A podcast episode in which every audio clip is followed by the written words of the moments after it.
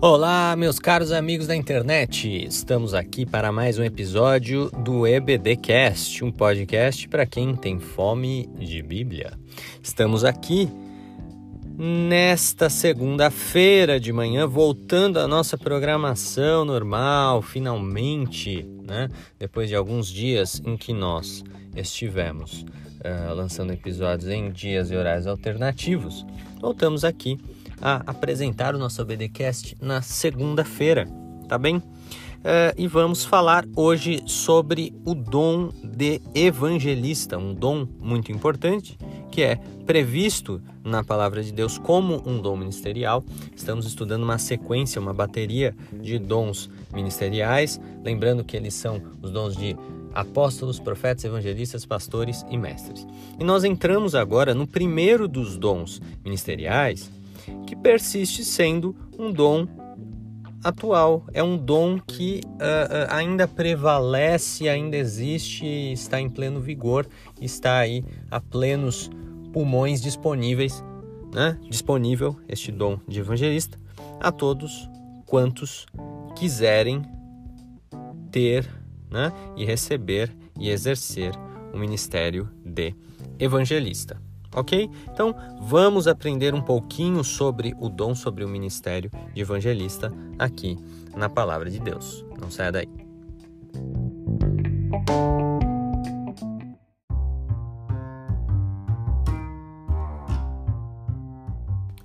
Está certo, vamos lá então falar um pouco acerca do dom ministerial de evangelista.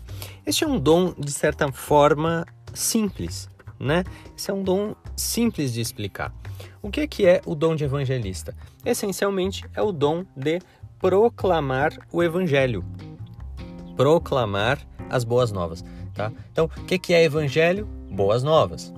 Evangelho é uma, basicamente, é uma transliteração, né? Uma palavra que vem é, da literalidade de outra palavra grega que é eu angelion, tá? Eu angelion. Eu, em grego, significa bom, tá?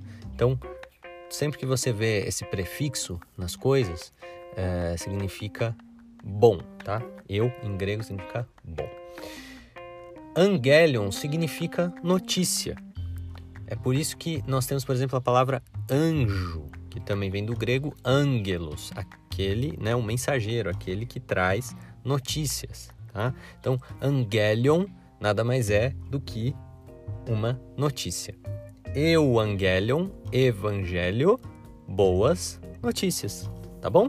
Então, as, ou nós também é, usamos muito a expressão boas novas, né? Boas novas. Então, o evangelho é a boa nova da salvação. Qual é a boa nova da salvação? É a história de Cristo, né? De que Cristo é o Filho de Deus, ele veio, foi enviado pelo Deus Pai para, tomando forma de homem, exercer o sacrifício que ninguém mais poderia exercer, tá? O último sacrifício, o cordeiro justo, o cordeiro imaculado, puro, né? Que tira o pecado do mundo. Era o sacrifício perfeito que Deus exigia para que o ser humano fosse resgatado do seu pecado. E com isso, com a vinda, a morte e a ressurreição do Senhor Jesus Cristo, o Evangelho, a salvação, a redenção foi aberta a todos. Como diz a palavra de Deus no Evangelho uh, uh, de João, capítulo 3, versículo 16. Deus deu seu Filho unigênito para que todo aquele que nele crê não pereça, mas tenha a vida eterna. Né? Deus amou o mundo quando a palavra de Deus usa essa expressão de que o Senhor amou o mundo, ela está querendo dizer exatamente que Deus amou todas as pessoas de todas as nações, tá? E não apenas os judeus, não apenas aquele pequenino povo de uma nação pequena e específica no Oriente Médio. Não, Deus amou todas as nações todas as pessoas do mundo inteirinho, tá? De todos os países, de todas as línguas, de todas as etnias, de todas as cores, de todos uh, os credos, por que não? Né? Todas as pessoas uh, de todas as religiões têm a oportunidade de se converter a Cristo, de abandonar a apostasia e de se converter a Cristo. Deus não falou assim, olha, os hinduístas eu não, eu não vou deixar entrar no reino dos céus. Não. Se os hinduístas ou os budistas, ou os muçulmanos, ou qualquer um que seja, né, quiser, ele pode ouvir a palavra de Deus, aceitar a Jesus Cristo, abandonar a sua apostasia, as suas práticas pagãs e entrar no reino dos céus. Tá certo? Então, todas as pessoas têm livre acesso ao evangelho. Isso é a boa nova. Essa é a boa notícia. É a notícia de que não mais o Deus de Israel, o Deus de Abraão, o Deus de Isaac, de Jacó, o Deus de Davi, aquele Deus ali, daquela história, daquele pequenino povo no Oriente Médio. É, a boa notícia é que este Deus, agora, ele abriu a oportunidade da salvação a todo aquele que nele crer, né, por meio do Senhor Jesus Cristo. Tá? Existe uma discussão acerca da possibilidade da salvação de estrangeiros é, é, nas dispensações anteriores à dispensação da graça. Né? E nós creemos que isso sempre foi possível por meio da graça salvífica do Senhor. O que salva é a graça. Né? O que salva é a graça. E o Senhor pode enviar, uh, o, né, é, destinar a sua graça salvífica a todas as pessoas. Tá? a todos aqueles que uh, uh, proverem ao Senhor de serem salvos, tá? Como aconteceu, por exemplo, com os ninivitas ali, quando Jonas foi pregar para eles. Né? E temos outros exemplos também de estrangeiros na palavra de Deus recebendo o dom da salvação. Porém, na dispensação da graça, a salvação ela se torna ampla e restrita, disponível a todos, literalmente todos aqueles que quiserem pertencer a esta fé. Né? Então, essa é a boa notícia, é a história de Cristo, é a história de, né, de como Cristo veio ao mundo e como, por meio dele, a salvação torna-se disponível a todos. Tá? O dom ministerial do evangelista é o dom daquela pessoa que consegue proclamar isso de uma maneira é, eficiente, tá? frequente e produtiva. Ok? Isso nós conseguimos ver de maneira muito clara. Muito clara. Quando nós vamos. É, você pode ir para qualquer igreja local, de qualquer lugar do país, você vai encontrar ali um irmão, né?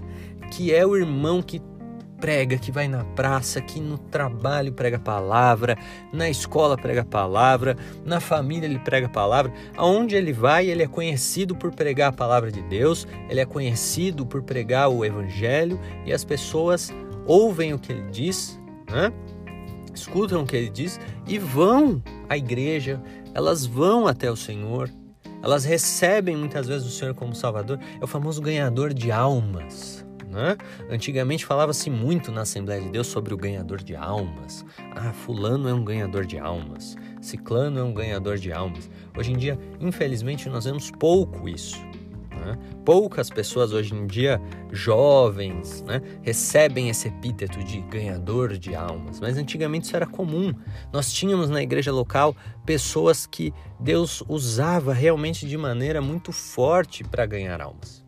Né? Acho que como as pessoas têm buscado pouco este dom, nós temos visto também pouco este dom, ok? Mas é um dom uh, muito importante porque ele diz respeito ao crescimento do reino, ao crescimento do povo de Deus, tá? E, sobretudo, a oportunização do acesso de todas as pessoas à fé. Certo? Então, isso é demasiado importante, que todas as pessoas tenham acesso à fé. E os evangelistas são as pessoas utilizadas especialmente por Deus para proporcionar o acesso à fé. Cuidado com uma coisa: nem todo evangelizador é evangelista.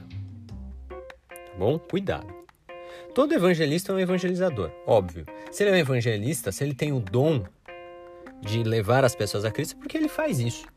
Né? Ninguém consegue ser reconhecido como um, um evangelista, no, no aspecto do, do, do, dom de evangelista, sem que ela esteja levando pessoas a Cristo. Tá certo? Então é evidente, se a pessoa é um evangelista, essa pessoa está levando outras pessoas a Cristo. Tá bem? De maneira que uh, todo evangelista é um evangelizador.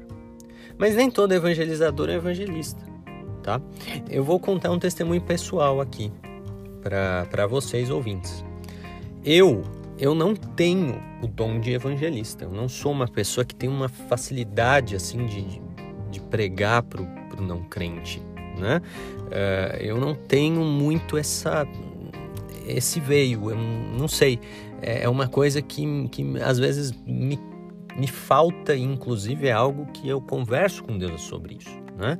Porque eu sinto falta dessa habilidade, eu, eu invejo, né? Positivamente aquelas pessoas que conseguem, que vão na fila do mercado, na, na feira, né? Onde quer que elas estão, elas estão falando de Jesus. Eu acho isso incrível, tá? Mas eu não tenho essa, essa facilidade.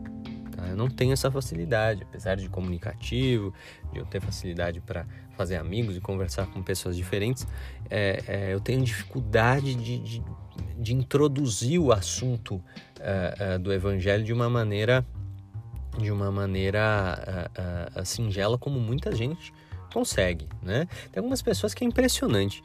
É, elas vão ali em algum lugar e qualquer coisa se torna um, um motivo para eles introduzirem o evangelho, né, a notícia da salvação ali, e eles têm habilidade com isso, né? E pegam um ponto específico, um assunto, uma questão e vão trazendo, transportando, adaptando para chegar na questão do evangelho. Quando vai ver, a pessoa está ali uh, recebendo as boas novas da salvação, tá? Eu não tenho essa habilidade, tá? Porém, eu já evangelizei muitas pessoas. Né? O Senhor já me usou para levar a palavra a muitas pessoas amigos, no trabalho, na faculdade, na minha vida em geral. Muitas pessoas uh, já eu já tive a oportunidade de conversar com muitas pessoas sobre o Evangelho e algumas delas inclusive uh, se entregaram a Jesus, renovaram seus votos com Jesus. Né? Uh, mesmo por meio do EBDcast nós recebemos às vezes mensagens, feedback de pessoas que renovaram os seus, é, os seus votos, né? Disseram, mandou mensagens falando, olha, eu estava afastado, mas aí eu ouvi o podcast, meu Deus, fez muito bem para mim e, e, agora eu estou mais próximo de Deus. Então, é, a gente evangeliza pessoas apesar de não ter o dom de evangelista, tá? Cuidado com isso, porque quando nós dizemos que os dons espirituais em sentido amplo e aqui estão incluídos os dons ministeriais. Eles são dados por Deus para pessoas em específico. E nós incluímos dentro dos dons ministeriais, nós não, né? Paulo inclui dentro dos dons ministeriais o dom de evangelista. Nós temos que ter um cuidado para não associar este evangelista com o dever de evangelizar, de proclamar o evangelho. Cuidado com isso. Porque Deus realmente dá a uns o dom de evangelista e a outros ele não dá, como ele, por exemplo, até hoje pelo menos não deu a mim. Eu não tenho este dom ministerial, não é uma coisa que me é, é, é, que eu faça com facilidade. Eu reconheço a minha carência nesse aspecto, né? E Deus não me entregou este dom.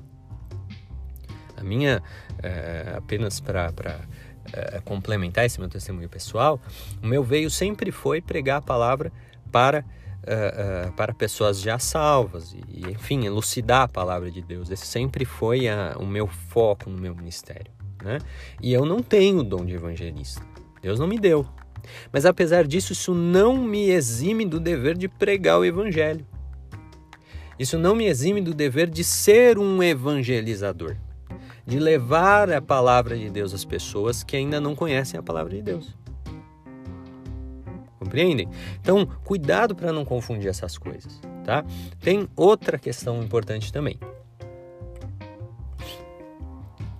Que é a seguinte: muitas pessoas só descobrem o dom que elas têm, e isso acontece muito com os dons ministeriais, quando elas caem de cabeça ou por acaso, entre aspas, né? Porque o Senhor não trabalha com aleatoriedade, em tudo há um propósito nas ações do nosso Deus, mas na visão né, humana aquilo às vezes parece uma aleatoriedade.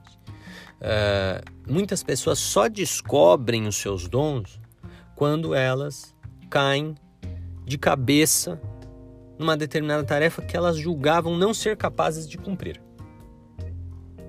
certo? Então, por exemplo, Jeremias, profeta Jeremias, ele só foi descobrir o dom que Deus deu a ele, né, o dom de ser um profeta, e falamos acerca dos profetas do Antigo Testamento na lição passada, dá uma voltada aí no, no episódio da lição passada para você é, revisar essa questão importante, né?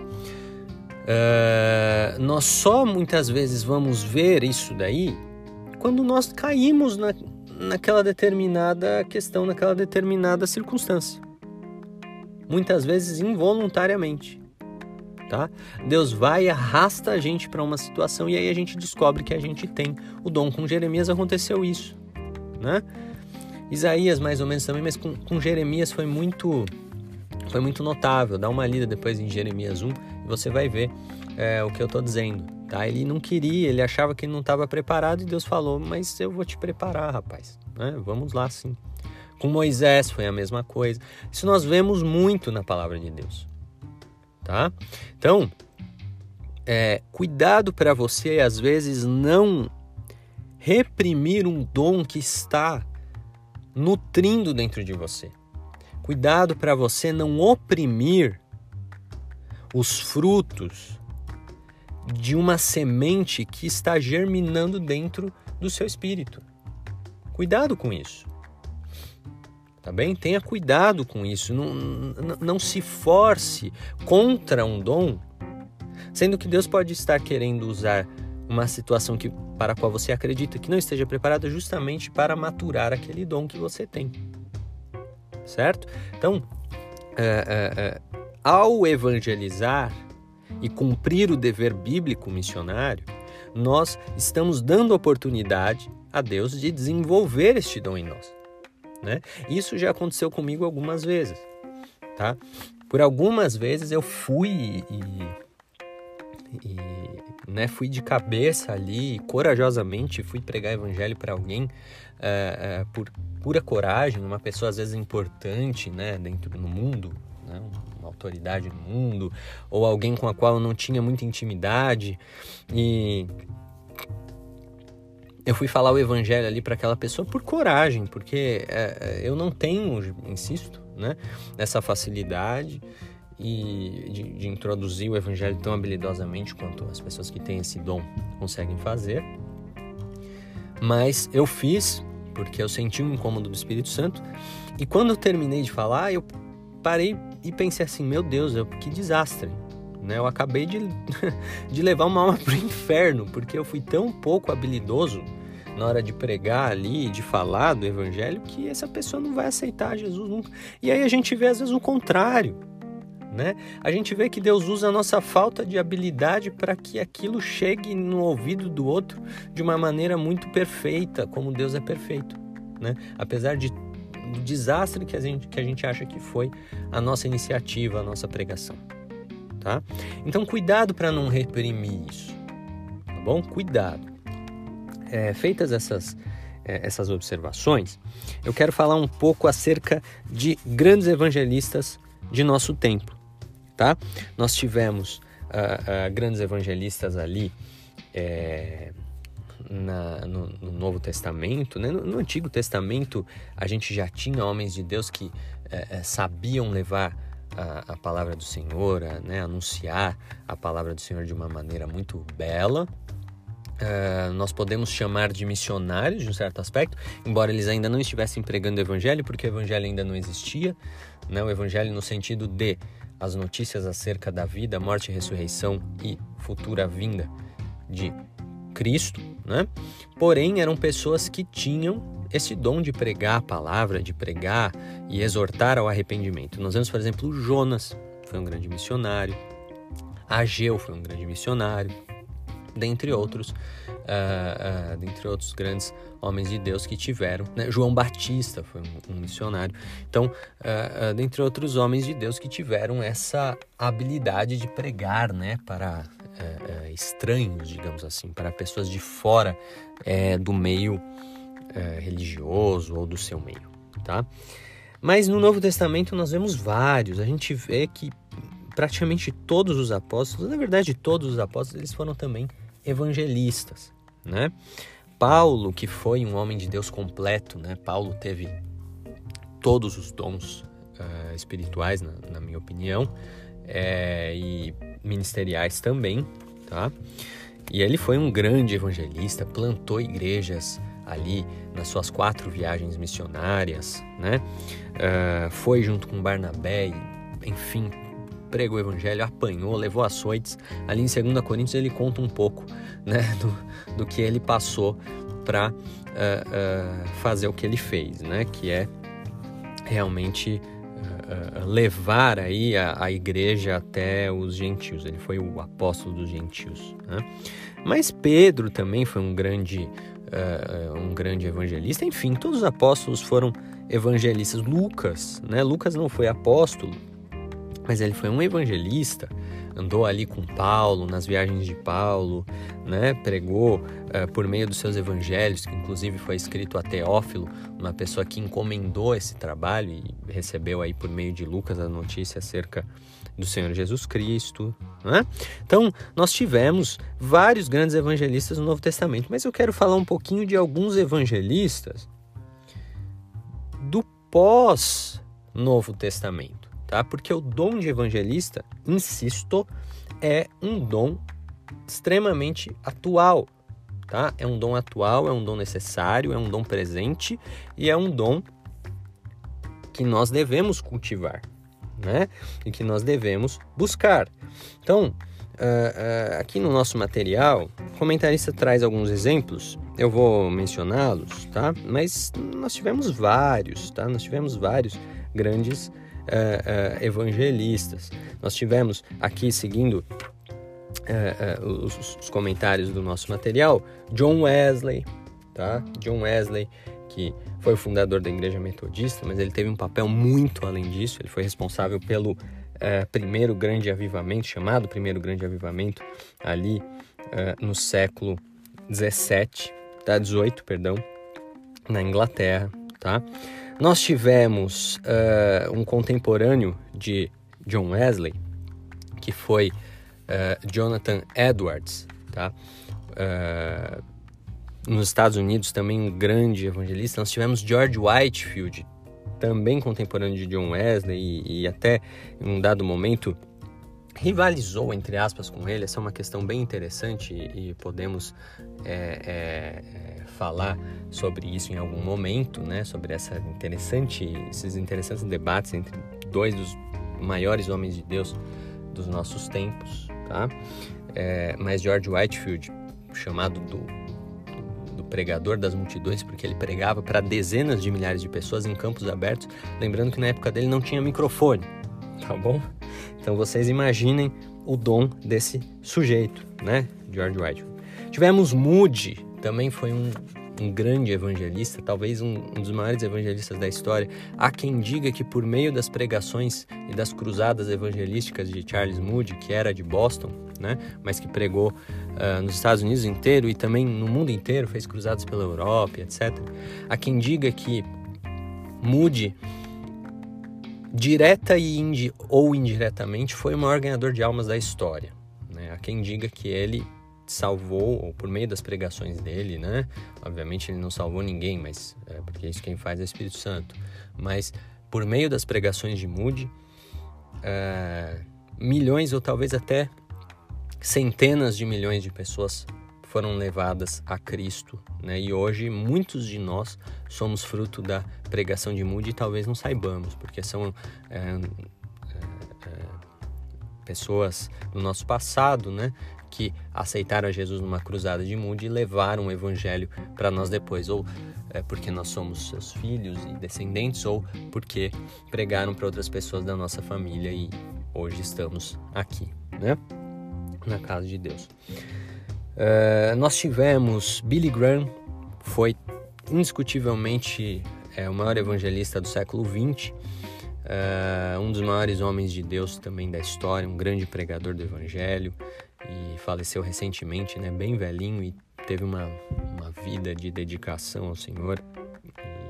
Enfim, foi um dos grandes homens de Deus da história, um dos grandes evangelistas da história. Tá? O comentarista fala ainda de David Wilkerson. David Wilkerson é um dos meus, uh, um dos meus heróis aí particulares.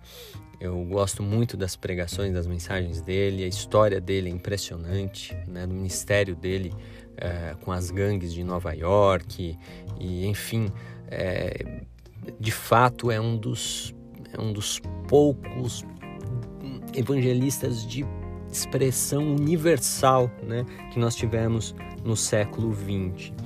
Uh, dentre muitos outros, né? Dentre muitos outros, esses são apenas alguns, tá bom? E certamente na sua igreja local você tem um evangelista, tá? Na sua cidade você tem um evangelista, você tem alguma pessoa que o Senhor usa para uh, para levar a palavra de Deus aos incrédulos, tá bom? Nós vamos encerrar este episódio agora com um apelo, tá? Eu vou fazer aqui um, um comentário, algumas observações, é, que é uma questão importante, tá? Acerca da necessidade da manifestação do dom de evangelista nos dias de hoje. Isso é bem importante, tá, gente? Isso é bem importante. Eu já falei aqui no começo, e eu realmente acredito nisso, tá? que o dom de evangelista ele está em falta.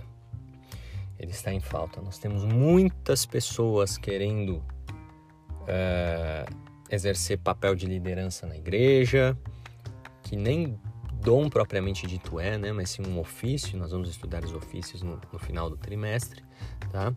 Mas nós temos muitas pessoas querendo exercer esse papel, nós temos muitas pessoas uh, querendo serem cantores, né? cantores gospel, nós temos muitas pessoas querendo ser pregador de congresso, como nós falamos no nosso meio, né?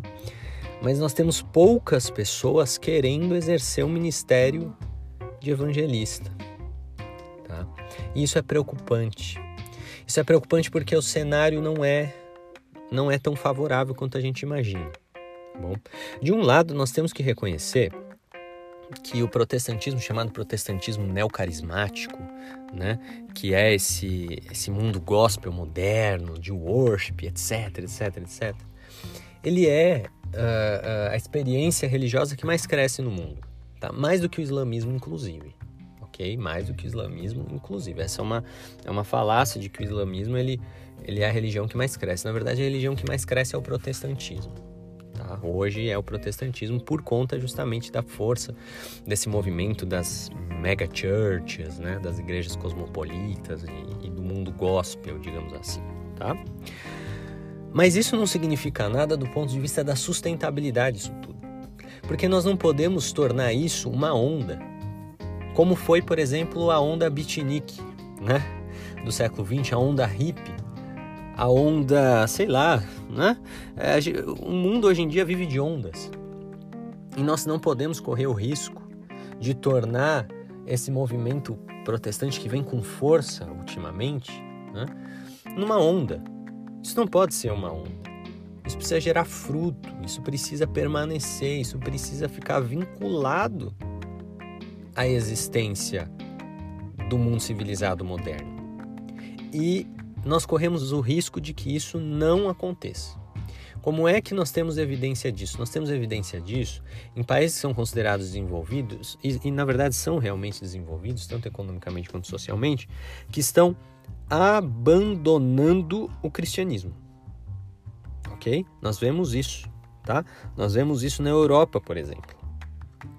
Nós vemos isso na, uh, uh, na Inglaterra, nós vemos isso na Alemanha, nós vemos isso na Suíça, nos países nórdicos, tá? Suécia, Noruega, Dinamarca. O cristianismo ali vem sendo abandonado. Isso é um sinal de que nós estamos falhando de alguma maneira. Porque a nossa fé não está permanecendo como deveria permanecer. Será que quando nós atingirmos esse estado de desenvolvimento social, nós vamos abandonar o cristianismo também? Essa é a preocupação. Tá? Nosso comentarista traz umas informações aqui que são assustadoras. Eu vou tomar a liberdade de ler o nosso material do CPAD. Diz assim: a tarefa da evangelização do mundo está inacabada. Apenas 33% da população mundial é composta por cristãos de várias confissões de fé. Há regiões em que o número de cristãos está diminuindo, como na Europa. Recentemente, na Alemanha, cerca de 340 igrejas fecharam as portas. Olha que número grave. Né? Em Portugal, quase 300. A Holanda e a Inglaterra são países considerados pós-cristãos. Ainda na Europa, cerca de 1.500 templos cristãos foram transformados em mesquitas, restaurantes, bibliotecas e casas de shows. É muito complicado, né? Isso é muito grave. Nós temos que entender que se a Europa está assim, a culpa é de uma certa maneira nossa, tá? Primeiro porque nós temos uma dívida histórica com relação a eles, porque foram eles quem trouxeram o evangelho para nós. O evangelho não veio para nós por meio do Oriente Médio, onde, onde nasceu o evangelho, né? O evangelho veio para nós por meio da Europa. Tá? Por meio da Europa. Seja para os Estados Unidos, seja para o Brasil ou outros países da América. O Evangelho veio por meio da Europa e nós estamos deixando os nossos irmãos europeus morrerem em apostasia. E isso é uma deficiência nossa, porque nós estamos experimentando um alvorecer do cristianismo, especialmente aqui no Brasil, e estamos deixando os nossos irmãos europeus caírem na apostasia. Tá? Então nós estamos sendo ingratos, em primeiro lugar. Em segundo lugar, existe a preocupação que eu já mencionei. Um dia nós vamos atingir o desenvolvimento social deles. E a questão é: o que vai acontecer conosco?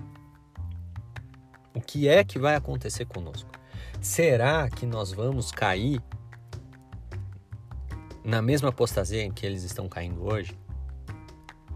É por isso que nós precisamos repensar e reinterpretar a nossa fé. Saber que o Senhor precisa de evangelistas hoje. Pessoas que estejam dispostas a levar a palavra de uma maneira habilidosa e inteligente. Precisamos de pessoas que busquem esse dom. Né? E aqui eu não vou, não estou nem entrando na questão do islamismo, que é uma questão complicadíssima, porque o islamismo realmente avança com força. Ele avança com força, tá? E nós precisamos fazer frente a isso.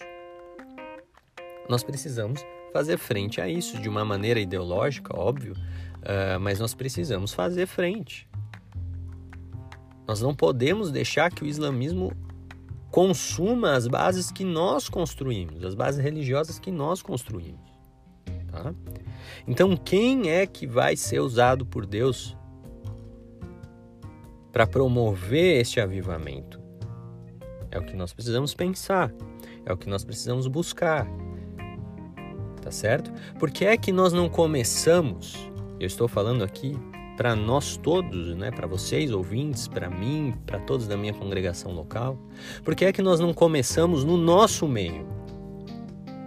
Por que é que nós não começamos no nosso Instagram, no nosso YouTube, no nosso Facebook, na nossa vizinhança? Nós temos que começar isso de alguma maneira. E com isso, abrir oportunidade para Deus escolher servos da nossa geração para promoverem um avivamento. Isso é muito importante e nós precisamos buscar isso. Tá certo? Então, vamos compreender a atualidade do dom espiritual de evangelista e vamos dar lugar ao Senhor para tomar conta das nossas vidas e usar-nos como evangelistas, usar-nos como grandes pregadores, como grandes homens de Deus para levar a palavra a essa geração sedenta e carente do amor de Deus, carente do evangelho. Tá bem? Espero que vocês tenham gostado da aula de hoje. Uh, não saia daí porque eu e Isaías temos um recadinho para dar a vocês e compartilhe esse episódio com seus amigos, não se esqueça disso, né? Compartilhe com alguém, compartilhe com pessoas que você acha que podem gostar, que podem uh, uh, se beneficiar deste trabalho, tá bom? Deus abençoe a todos vocês. Não saia daí, ouça os nossos recadinhos bem rápidos, mas muito importantes para o crescimento deste trabalho.